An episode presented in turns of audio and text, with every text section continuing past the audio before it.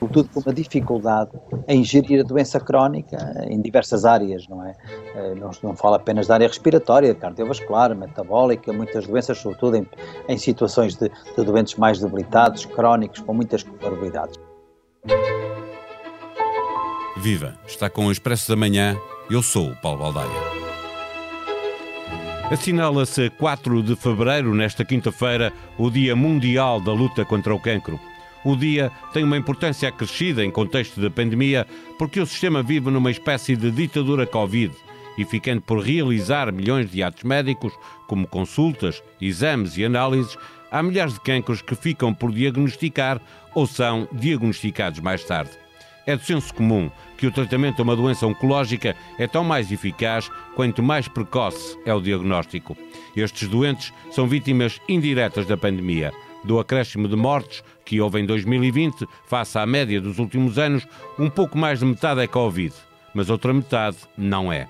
O dia que se assinala é um pretexto para um episódio em que conversamos sobre a mortalidade excessiva não Covid.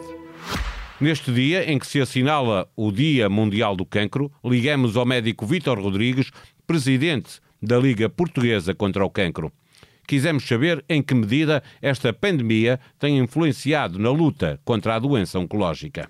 Como sempre, em tudo há boas notícias e há más notícias, obviamente. E eu começava pelas boas notícias.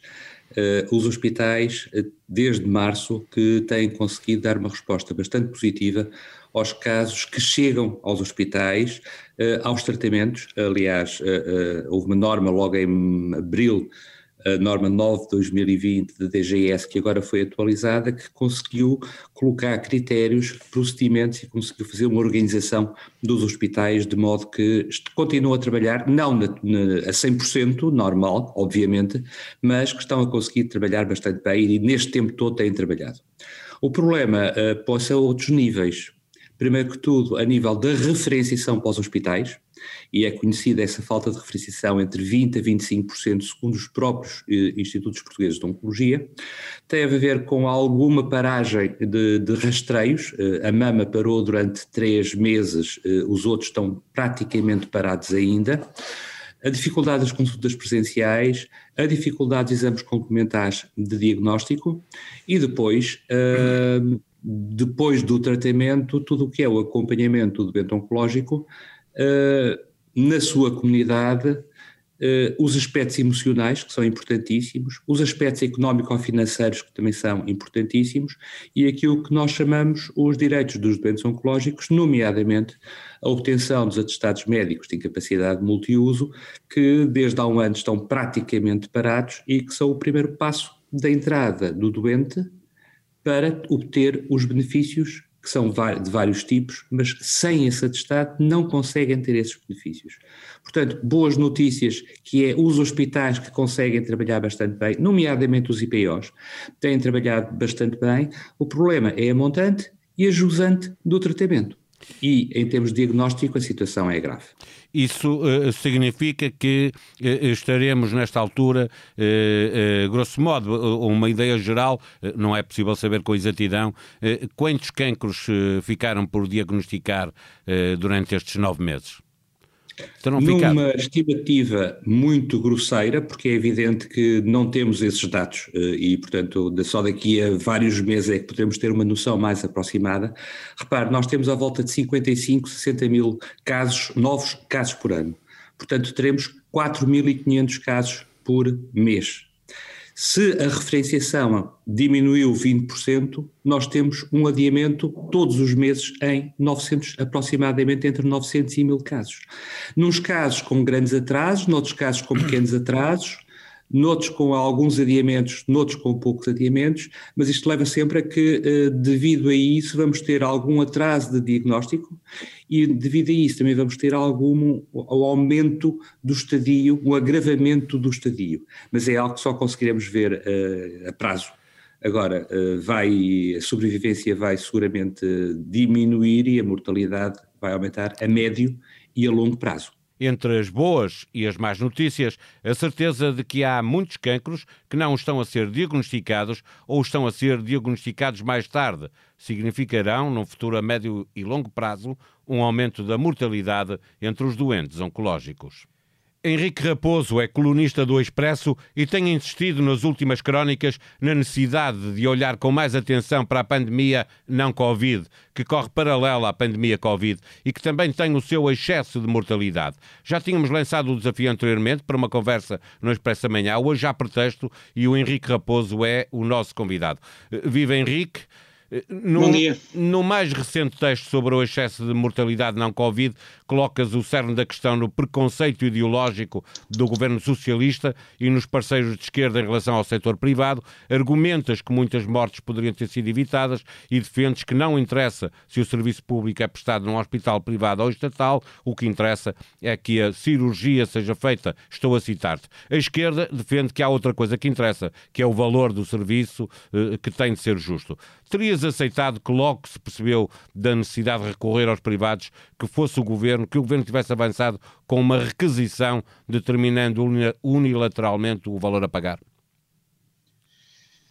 Essa é uma questão uh, que é técnica. A questão política e moral, desde março, Paulo, é que a questão aqui há pessoas que tentam desvalorizar a questão não Covid, alegando que agora em janeiro era inevitável que tivéssemos um excesso de morte não Covid. Mas o problema, o problema não é este janeiro, que foi um inferno. O problema é que este problema vem desde março. Nós, nós desde, desde abril até ao Natal, não tivemos uma onda Covid, não tivemos os hospitais entupidos de doentes Covid. No entanto, tivemos um, um excesso de mortalidade historicamente alto, que não é explicado uh, pela Covid. Em julho, em junho e julho, quando tu olhas para o gráfico do excesso de mortalidade português, eh, se, se mostrasse aquele gráfico a um estrangeiro, ele ia pensar que a onda Covid bateu em Portugal em julho, porque é em julho que, que, que atingimos um pico de mortalidade gigantesco, não é em abril. E este excesso de mortalidade de junho, julho e até setembro é explicado numa, numa ínfima parte pela Covid. Ou seja, tu tiveste doentes oncológicos, cardíacos, nefrológicos, psiquiátricos que morreram das duas uma, ou não tiveram resposta do, do, do, do, sistema, ou ficaram transidos de medo em casa. Pois. Esta que é a questão, esta, oh, oh Paulo, esta que é a questão política e moral. O governo tinha que, assim que começámos a conhecer os números, e isto é de abril, março, começámos logo a perceber que isto vinha aí, o governo tinha que se ter sentado com os privados e chegar a um acordo com eles. Feito um planeamento. Deixa-me perguntar-te, Henrique. Um planeamento. Um oh, é que isto é de uma gravidade extrema. Tu, tu falaste há, há dias com o Alexandre Lourenço, Sim, é, ele dá nota que eu... de, que, de, que, procurou uh, ver-se em conta que houvesse um planeamento que, que, permitisse, aliás, sobre as mortes não Covid, dava, dava nota também de que uh, era preciso um estudo para saber do que é que as pessoas estavam a morrer para Exatamente. É nessas é que, áreas haver um ataque. Esse ponto, esse ponto é fundamental, Paulo, porque estamos em 21 e nós ainda não sabemos de onde é que vem aqueles 6 mil mortos não Covid a mais de 2020? É oncologia, é cardiologia, é como disse o Alexandre Lourenço, a possibilidade trágica que é os velhotes estarem a morrer pela própria solidão e inação. O que é que é? O que é que está a acontecer? Nós precisamos de saber para planearmos um, uma ação que evite esta tragédia em 21 e 22. Porque repare, é, já, já, é, ele falou, e bem, em 10 milhões de consultas por fazer, mais 100 mil cirurgias por fazer, 100 mil uh, rastreios ao, ao, ao cancro do colo do útero por fazer. Já estão aí mortes em 21 e 22. E deixa-me dar-te uma nota, porque este episódio abre com, com um breve, uma, uma breve declaração uh, do, do Presidente da Liga Portuguesa contra o cancro, em que ele dá nota que uh, cerca de 20% de, dos diagnósticos que costumam ser feitos uh, não estão a ser feitos, estão atrasados, não significa que alguns já foram feitos, mas foram feitos com algum atraso, o que significa que o tratamento será mais difícil, e ele admite que haverá a prazo uma mortalidade por causa destes atrasos. Portanto, também aqui, neste Dia Mundial do, da luta contra o cancro, é preciso assinalar que estes doentes oncológicos também precisam de uma atenção especial. Uma via verde. Precisam e precisam de, um, precisam de políticas. O governo tem que ter uma política para estas pessoas tem que, ter, tem que dizer aos serviços que os serviços têm que continuar a fazer o seu, o seu trabalho. Os serviços de cardiologia, de oncologia, de nefrologia. Há poucos dias eu recomendo uma peça da Renascença sobre doentes crónicos dos rins. São pessoas que estão em colapso ao nível dos rins, podem morrer a qualquer momento. Os médicos ligam a essas pessoas, por favor, venham ao hospital. E são as próprias pessoas que recusam ir porque estão apavoradas com, com a Covid. Ou seja, nós, mídia e o poder político, tem que ter uma mensagem para todos estes doentes. O Henrique, mas eu ouvi, não... essa parte eu ouvi várias vezes, uh, uh, uh, até médicos, a apelar, em vezes se encontra na comunicação social, a dizer aos doentes crónicos que, que, te, que, eles têm que ir ao hospital, que têm que se tratar, que não podem deixar para, para a última hora. O que é que podia ter sido feito, na tua opinião, a acrescentar a isso? Eu acho que as rádios e os jornais fizeram muito bem o seu trabalho eu acho que as televisões não ajudam porque concentram tudo na narrativa Covid. E, por, e podes pôr depois uma peça, alguns no telejornal, de um médico oncologista ou cardiologista a, a, a falar do assunto, mas vai-se perder. E acima de tudo, achas é a responsabilidade. Deixa-me perguntar se achas que há uma ditadura Covid nos hospitais e nas televisões portuguesas? Nos hospitais parece-me claro e nas televisões também. Eu acho que tu abres o, Expresso, uh, uh, ouves a Renascença, abres a Visão e abres a Sábado e há um tratamento da questão não Covid. Mas as televisões, pela própria natureza da, televisão, tornam-se aquilo naquilo que os americanos chamam o single issue. Redu reduz tudo à Covid. Isso tem, uma, tem um impacto na cabeça das pessoas. Mas deixa-me dizer, quem tem a responsabilidade máxima é do poder político, que desde o início quis reduzir este assunto a nada, a zero. Eu estou a fazer um texto para, para amanhã, onde tento fazer uma história deste assunto, e desde o início, quando os números começaram a aparecer, a atitude da ministra e do primeiro-ministro foi: ah, isso não pode ser, temos que estudar isso, não tenho esses estudos, porque quiseram navegar na ideia do milagre português. Milagre, e da, da resistência do SNS. Isso não é verdade desde o início. E como, como tem dito e muito bem, com muita coragem, o Alexandre Lourenço, que deixa-me dizer às pessoas, é o presidente da Associação de Administradores Hospitalares de Portugal. Nós nunca tivemos um, um milagre português porque conseguimos conter a onda Covid, mas isso teve um custo enorme nos outros doentes. E desculpa, eu, eu nem que fique sozinho a falar deste assunto, eu não vou desistir deste assunto porque. É, não estás a falar, para, para... Não, não, estás sozinho, deixa, mas ainda assim tens, eh, tens claramente insistido. Deixa-me recordar um outro texto teu. Há um momento em que comparas Portugal com outros países do centro Exatamente, e do norte queria... da Europa, eh, que também têm, Sim. obviamente, um excesso de mortalidade, mas que fica a dever muito maioritariamente à morte por Covid. Há uma diferença de números, só Espanha e Itália é que alinham com Portugal. O que é que explica esta diferença? Eu acho que é é muito cedo para. Não, não, não posso dar uma resposta honesta. Uh, tem, temos que ver, temos que comparar. Uh, o, o que é impressionante é quando tu comparas o excesso de mortalidade da Suécia. Eles tiveram em até 6 de janeiro, os números que tenho aqui são até 6 de janeiro. Eu estou a usar os números do Economist, que pararam em 6 de janeiro e ainda não foram atualizados. Eles tiveram 8.300 uh, mortos a mais. 8.257 são Covid. Na Bélgica tiveram 19 mil em excesso, 18 mil são Covid.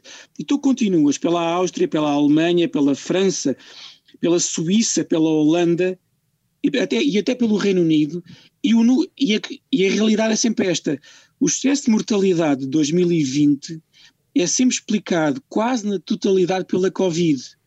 Ou seja, estes países não esqueceram e foram capazes de manter a medicina aberta para os outros doentes. E eu exijo, como português, que, que o nosso governo, que o nosso Estado, que a nossa sociedade seja capaz de fazer a mesma coisa. Não é aceitável termos, olhamos para o nosso gráfico do excesso de mortalidade e a Covid só explica metade. E a não, outra não é metade é não sabemos sequer porquê. Não? Diz, desculpa? É, a outra metade não sabemos sequer porque é que as pessoas estão a morrer. Era pelo menos preciso isso perceber isso. Ainda é mais dramático. É como é que nós, com todos os técnicos que têm a DGS e o Ministério da Saúde, nós ainda não sabemos de onde é que vêm aquelas mortes. Porque pode, e é uma, uma hipótese, a meu ver, que é traumática de tão triste que é, e foi levantada pelo próprio Alexandre Lourenço, que é termos milhares de mortes de velhotes em casa simplesmente abandonados. Porque a inação, como bem sabes, a partir de uma certa idade, mata. A solidão, a sol, quando, quando eu digo que a solidão mata, não é uma metáfora poética, mata mesmo. Mata através do suicídio e mata através de. Quando o corpo e a cabeça desligam naquelas é? idades. É? Ou deixar ir. Deixam-se ir. Deixam-se ir. Nós temos que saber o que é que aconteceu. Porque 2001, uh, 2021, desculpa, e 2022, nós não podemos repetir esta tragédia, que, repito, não tem a atenção que merece do nosso governo e das nossas televisões.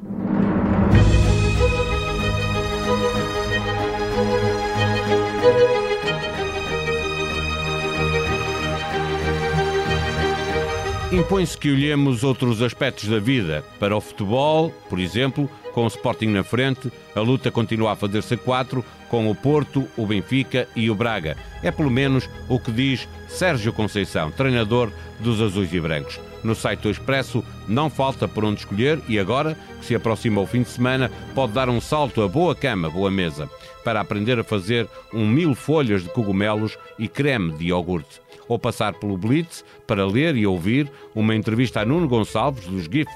Aqui também vai descobrir que já há concertos anunciados para 2022 e fica a par das nomeações para os Globos de Ouro. A sonoplastia deste episódio foi de Ruben Tiago Pereira. Tenham bom dia, voltamos amanhã. Até lá.